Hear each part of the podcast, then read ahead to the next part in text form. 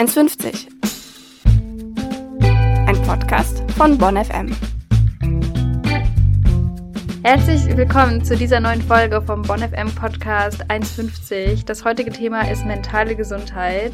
Und für euch am Mikro sind Judith Räuber und Joshua Buchen. Wie du gerade gesagt hast, wir reden über Mental Health und das ist ja gerade durch den zweiten Lockdown wieder brandaktuell geworden.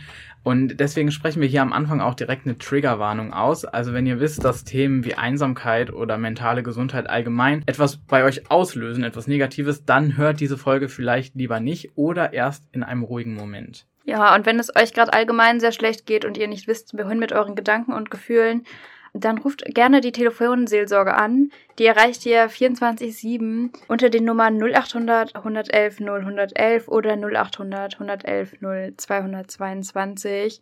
Da geht wirklich Tag und Nacht jemand dran und kann euch ganz bestimmt weiterhelfen. Wir nehmen diese Folge im November 2020 auf und befinden uns derzeit mitten im Lockdown 2.0 oder Lockdown Light. Und dass die mentale Gesundheit in diesem Jahr ein sehr wichtiges Thema war, zeigt auch der Glücksatlas der Deutschen Post, der ganz neu erschienen ist. Darin heißt es nämlich, dass das Glücksniveau der Deutschen in diesem Jahr, also 2020, um 6% gefallen ist. Das lässt sich, surprise, surprise, auf die Corona-Pandemie zurückführen. Die Mehrheit der Befragten ist aber zuversichtlich, dass sie im nächsten Jahr wieder zufriedener sein werden. Die glücklichsten Menschen leben übrigens im Norden. Wir hier in NRW erreichen nur einen guten vierten Platz, aber immerhin. Das Coronavirus kann uns ja körperlich sehr zusetzen, aber die psychischen Folgen der Pandemie und der Lockdowns sind auch nicht zu verachten, denn schon jetzt sind psychische Erkrankungen laut RBB die zweithäufigste Ursache für Krankschreibungen und die Krankheitsdauer steigt immer mehr an. Ja, die jetzige Situation in der dunklen Jahreszeit begünstigt dann auch nochmal die Entwicklung von Depressionen, Ängsten und Zwängen. Ganz wichtig ist, dass nicht nur Menschen betroffen sind, die sich vielleicht einsam fühlen oder einsam sind durch die Isolation, sondern halt auch zum Beispiel Familien, die einfach jetzt auf kleinem Raum zusammenleben müssen. Ich glaube, das kennen wir auch alle, dass es ein bisschen stressig sein kann. Anders als beim Virus kann man hier also keine feste Risikogruppe ausmachen. Das geht uns irgendwie alle an oder betrifft uns alle das Thema. Und hinzu kommt ja auch noch, dass äh, die eigentlichen Folgen erst viel, viel später ersichtbar sind. Das äh, sagen mehrere Psychotherapeutinnen. Und das liegt vor allem daran, dass die Menschen sich jetzt zurzeit noch versuchen zu halten oder sich auch schämen, über ihre Ängste zu reden. Wir stellen euch ja in der Podcast-Folge einige Hilfsangebote vor und wollen euch auch nochmal deutlich sagen, dass es gar keine Schande ist, sich dort zu melden und die Angebote auch zu nutzen. Ja, das ist wirklich, glaube ich, nochmal ganz wichtig zu betonen. Ähm, vielleicht fangen wir erstmal an, dass wir so ein bisschen erzählen, wie es uns denn gerade so geht. Beziehungsweise Joshua, wie geht's dir denn gerade?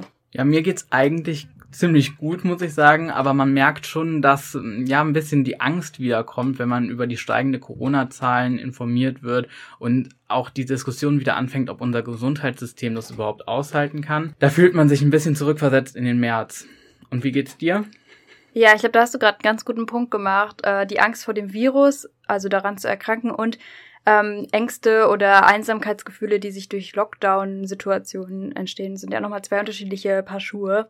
Mir geht's momentan eigentlich ganz gut. Äh, ich hab, bin gerade sehr dankbar für ganz viele tolle Menschen und Freunde und Freundinnen in meinem Leben. Ähm, das wechselt sich aber immer wieder ein bisschen ab. Also ich habe auch Tage, an denen ich plötzlich sehr traurig bin und mich ein bisschen einsam und ungeliebt fühle oder auch nicht von Zoom wegkomme.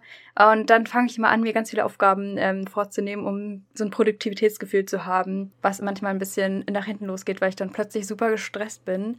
Ähm, aber ich habe mit ein paar Studierenden gesprochen, die mir das hier erzählt haben.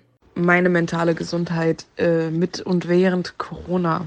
Ich muss ehrlich sagen, dass sich mental gefühlt nichts, aber auch alles verändert hat.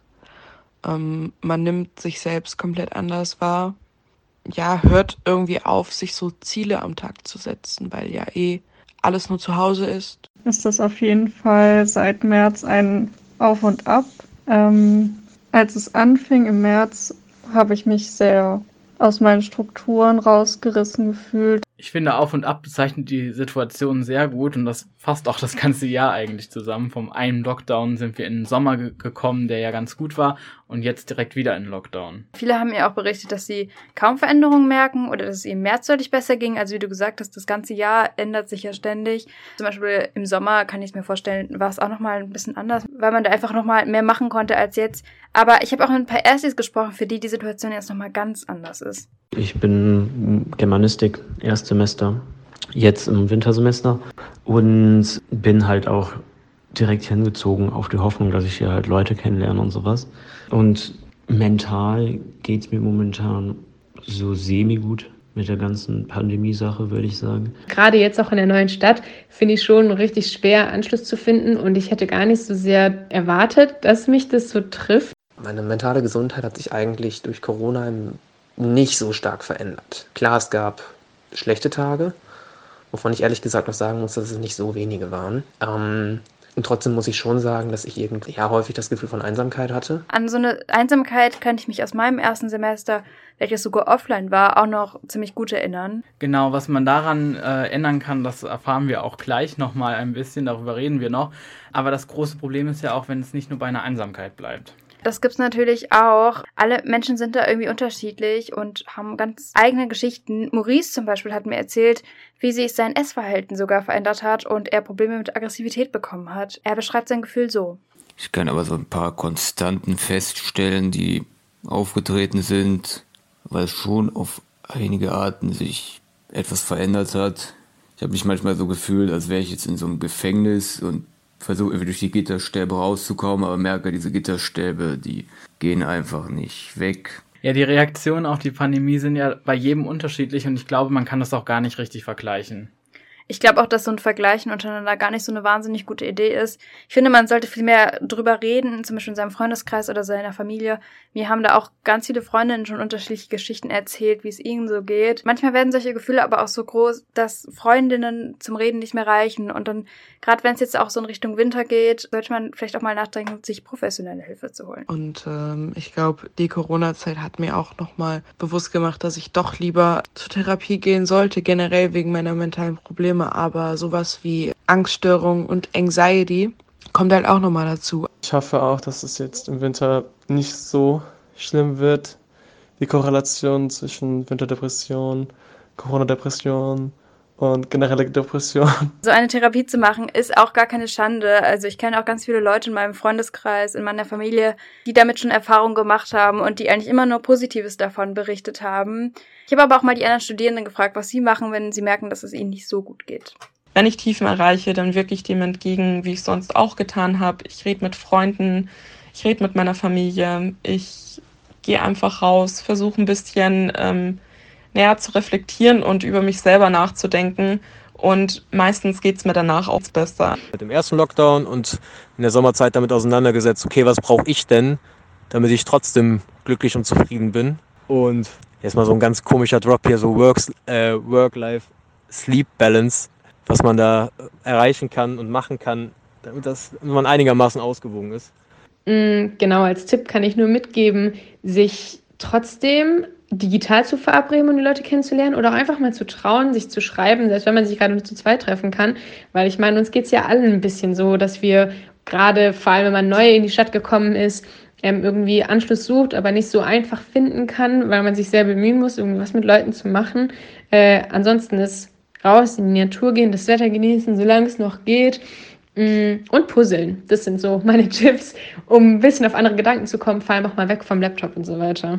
Ich mag den Ausdruck Work-Life-Sleep-Balance total und ich finde, dass der sich auf jeden Fall etablieren sollte. Ja, das habe ich mir auch sofort gedacht, als ich das gehört habe. Ähm, ja, ich habe zum Beispiel angefangen, äh, mir Stricken beizubringen. Es ist noch nicht so wahnsinnig erfolgreich.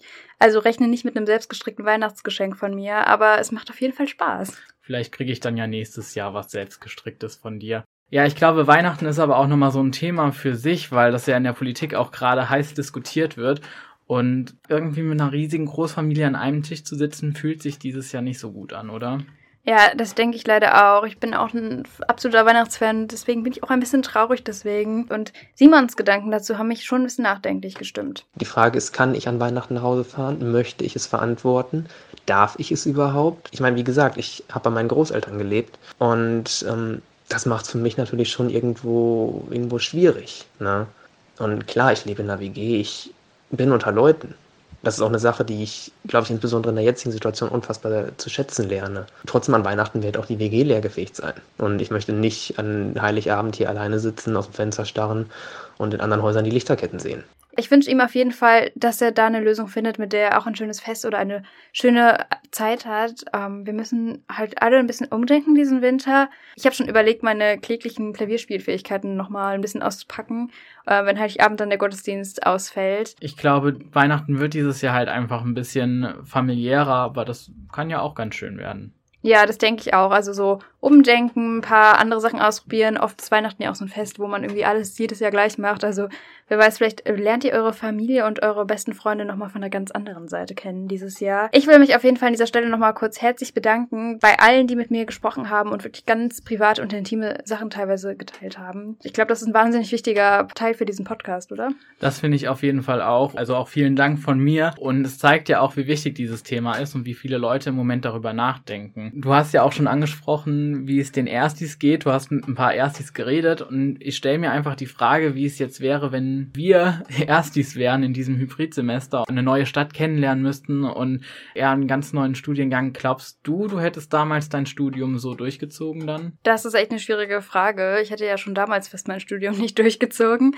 Ich kann mich tatsächlich aus meinem ersten Semester noch dran erinnern, dass es mir schon damals schwer gefallen ist, Anschluss zu finden, Leute kennenzulernen, weil ja auch nicht immer alle Leute so super extrovertiert sind. Deswegen bin ich wirklich einfach gerade ganz froh, dass ich kein Ersti bin. Aber klar, es ist ein schwieriger Gedanke und ich hoffe, dass die Erstis dieses Semester ein paar Möglichkeiten extra bekommen, um sich da besser zu fühlen. Wie geht's dir denn damit, Joshua? Also ich glaube, ich hätte tatsächlich nicht durchgezogen. Für mich waren die Kommilitoninnen in meinem ersten Semester oder in, auch in den folgenden Semestern einfach wichtige Bezugspersonen. Wir haben uns vor den Klausuren gut zugeredet oder versucht, organisatorische Fragen gemeinsam zu lösen. Und das fehlt ja einfach im Moment. Damit es jetzt aber nicht massenhaft zu Abbrüchen kommt, haben einige Institute hier an der Uni Bonn reagiert und Study Buddy Programme ins Leben gerufen. Ich konnte mich mit Christine Lafors unterhalten. Sie ist Studiengangsmanagerin am Institut für Germanistik und vergleichende Literatur und Kulturwissenschaft und hat das Study Buddy Programm an ihrem Institut mitgestaltet. Also der Ausgangspunkt unserer Überlegung ist im Grunde gewesen, dass ein Studienstart im Grunde schon in normalen Semestern ja einige Hürden mit sich bringt. Und jetzt hatten wir vermutet, und ich denke, das ist auch tatsächlich der Fall, dass das Corona-Semester, in dem wir uns momentan ja immer noch befinden, diese Hürden noch deutlich erschwert. Und das ist im Grunde der Ansatzpunkt für unser Study Buddy-Programm, in dem sich also höhere Fachsemester freiwillig bereit erklärt haben, unseren Erstsemestern, unseren neuen Erstis unter die Arme zu greifen und sie einfach zu unterstützen bei ihrem Studienbeginn. Ja, das klingt äh, auf jeden Fall ziemlich gut. Wie läuft das Programm denn dann genau ab?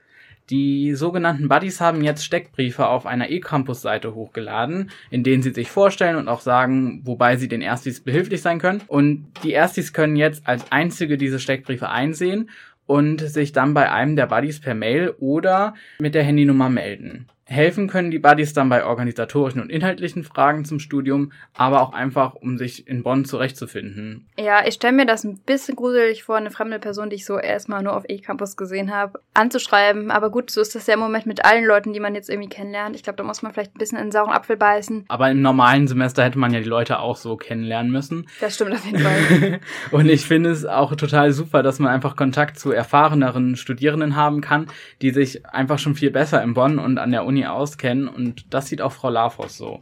Und ich glaube schon, dass dieser übergreifende Kontakt über die verschiedenen Jahrgänge hinweg einfach sehr fruchtbar ist, ne? weil das ja im Grunde das Grundprinzip der Universität ist, dass man die Universität als Ort des gemeinsamen Lernens und gemeinsamen Forschens greift, in dem im Grunde alle, auch die Lehrenden zusammenkommen, um eben einfach ja, zu forschen, zu lernen und in Kontakt zu treten. Genau darum geht es meiner Meinung nach an der Universität. Das Semester läuft ja auch jetzt schon einige Wochen. Kann man sich denn jetzt überhaupt noch melden oder sind jetzt alle Buddies schon vergeben? Nee, also ich habe mich noch mit Michelle unterhalten. Sie studiert jetzt im siebten Semester Germanistik und vergleichende Literatur und Kulturwissenschaft und ist als Study Buddy für die Komparatistik im Einsatz. Und sie ruft die Erstis sogar auch nochmal auf, sich zu melden und ihre Mails zu checken. Falls ihr noch einen Study Buddy sucht, checkt eure Uni-Mails. Da müsstet ihr auf jeden Fall Info über dieses Programm bekommen haben. Und dann könnt ihr uns ganz easy erreichen. Und wir freuen uns wirklich über jeden, der mitmacht und über jede Hilfe, die wir geben können. Also ich bin auf jeden Fall richtig begeistert von der Sache. Ich muss zugeben, dass ich das auch ganz schon cool gefunden hätte als erst Ja, da bist du auf jeden Fall nicht allein. Ich schließe mich da voll und ganz an und Michelle übrigens auch. Ich muss ganz ehrlich sagen, ich hätte mir als Ersti echt auch ein Study Buddy gewünscht. Wenn ich an meine eigene Ersti-Zeit zurückdenke, dann hatte man halt manchmal einfach Fragen, die wollte man vielleicht nicht seinem Dozent oder seiner Dozentin stehlen und die eigenen KommilitonInnen waren wahrscheinlich genauso unwissend wie man selbst in ganz vielen Punkten. Und da die Möglichkeit zu haben, ähm, erfahrene Studierende zu fragen ähm, und da so ein bisschen Hilfestellung zu bekommen, ist, glaube ich, was, was sehr, sehr gut funktionieren kann. Es gibt natürlich auch viele Angebote für höhere Semester. Guckt da einfach mal, was euer Institut so anbietet, zum Beispiel das Studienmanagement oder ein Mentoriat und scheut euch auf gar keinen Fall, diese Angebote auch zu nutzen. Gerade in dieser Zeit muss uns halt einfach auch allen bewusst sein, dass wir nicht alleine hier durch müssen. Ich bedanke mich auf jeden Fall bei Frau Lafos und Michelle, die mir für ein Interview zur Verfügung gestanden haben. An alle, die jetzt zuhören und noch gar nicht an der Universität Bonn studieren und vielleicht in den, in nächsten Jahren hier zukommen wollen. Ihr könnt euch auf jeden Fall freuen, denn es ist auf jeden Fall in Planung, dass das Study Buddy Programm ausgewertet werden soll und auch innerhalb der Nicht-Corona-Semester angeboten werden soll. Ja, wir haben ganz viel heute über mentale Gesundheit geredet. Ich glaube, wir haben einiges äh, abgearbeitet. Es ist natürlich immer noch voll viel offen irgendwie. Ich würde aber noch mal einen kleinen Hinweis geben auf Hilfsangebote. Ähm, wir haben es am Anfang schon erwähnt. Wenn ihr solche Gefühle habt und nicht wisst, wie ihr damit umgehen sollt, ihr könnt euch immer bei der Telefonseelsorge melden. Das ist die 0800 111 0111 oder die 0800 111 0222. Wer das ein bisschen mehr hier in Bonn irgendwie angehen möchte, kann sich immer gerne bei der psychosozialen Beratung des Astas melden. Mit denen hatte ich auch im Rahmen dieses Podcasts ein bisschen Kontakt. Die sind auch super lieb. Das ist dann die E-Mail-Adresse psb.asta.uni-bonn.de oder auch telefonisch 0228 73 7034. Und ich finde, häusliche Gewalt ist auch mal ein Thema, was wir uns in diesem Lockdown gerade begegnet, was auch teilweise mit mentaler Gesundheit zusammenhängt oder dazu führen kann, Deswegen, falls ihr unter häuslicher Gewalt leidet, meldet euch bitte unter der 08000 116 016 melden. Ja, und das war's dann auch schon heute mit unserem Podcast. Nächste Woche geht's dann hier um das Thema Kochen und Backen und da freue ich mich schon ganz besonders drauf. Ja, ich habe auch schon jetzt langsam ein bisschen Hunger gekriegt, muss ich sagen. Vielen Dank, dass ihr eingeschaltet habt und bleibt gesund. Bis dann.